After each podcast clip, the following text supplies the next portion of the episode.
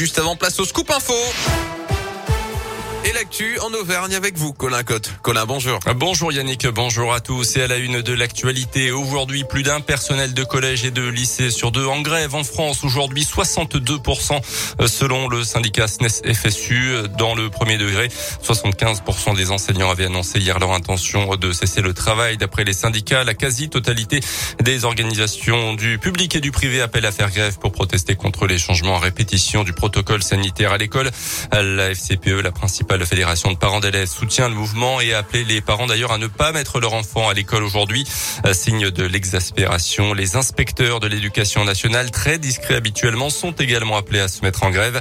Avec cette action, ils veulent avant tout tirer la sonnette d'alarme et alerter le ministère. Sébastien Collet, délégué UNSA, le syndicat majoritaire chez les inspecteurs. On est avant tout sur ce mouvement pour dire attention, là sur l'école, ça ne va pas. Les inspecteurs sont épuisés, mais ça à la limite ils sont là pour ça. Mais les équipes sont épuisées euh, les parents d'élèves sont épuisés.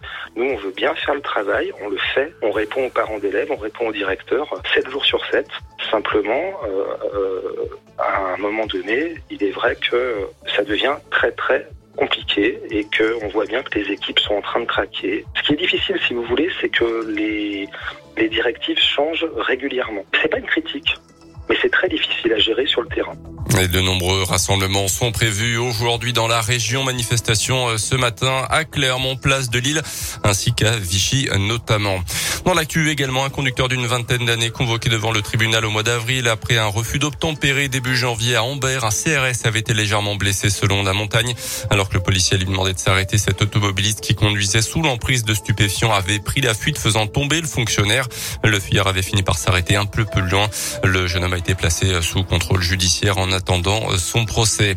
Une bonne nouvelle pour l'emploi à Clermont. 200 emplois pourraient être créés sur le site de l'ancienne sucrerie de Bourdon. D'ici deux ans, elle avait été fermée en 2019. D'après la montagne, le groupe Cristal Union serait en discussion avancée en effet pour la reprise du site avec sept porteurs de projets. Attention, notre consommation d'électricité est élevée en ce moment face à la nouvelle baisse des températures ces dernières heures. Le gestionnaire du réseau RTE active un signal jaune EcoWatt, aucun risque de coupure, mais il demande tout simplement d'adopter des éco-gestes pour réduire notre consommation, comme baisser la température à 16 ou 17 degrés à notre domicile en cas d'absence dans la journée, décaler l'utilisation de nos appareils ou encore éteindre les lumières non utilisées. Le Clermont Foot devra se passer de deux de ses joueurs pour les prochains matchs. Expulsé contre Reims le week-end dernier, Alidou Seydou et coupe d'un match de suspension et un avec sursis. Il ne jouera donc pas contre l'AS Monaco lors de la prochaine journée de championnat dimanche après-midi. Pierre Yvamel, lui, manquera également ce match pour une accumulation de cartons jaunes. Parfait, merci beaucoup.